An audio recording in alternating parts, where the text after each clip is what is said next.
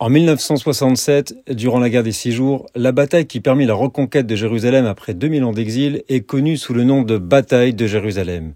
Après avoir lancé une attaque surprise contre l'Égypte, suivie de l'avancée rapide des forces israéliennes dans le Sinaï et la bande de Gaza, Israël se tourna vers Jérusalem, qui était alors une ville divisée.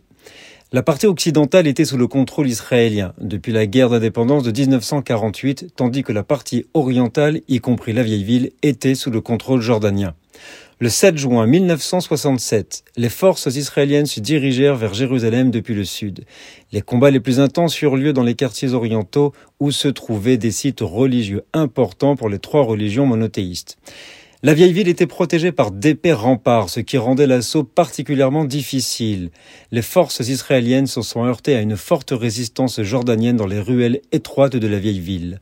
Les combats se sont déroulés dans le quartier juif, chrétien, musulman et arménien. Les soldats de Tzal ont dû combattre maison par maison, souvent au corps à corps, dans un environnement urbain complexe.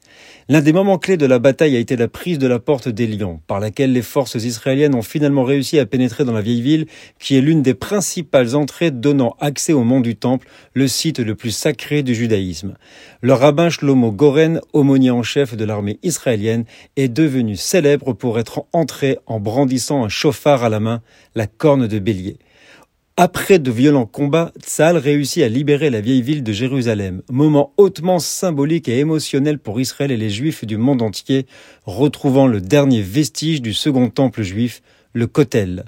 Le ministre de la Défense, Moshe Dayan, y effectua sa première visite et a déclaré nous avons unifié Jérusalem, la capitale divisée d'Israël. Nous sommes revenus dans les lieux saints de nos saints pour ne plus jamais en repartir. Fin de citation.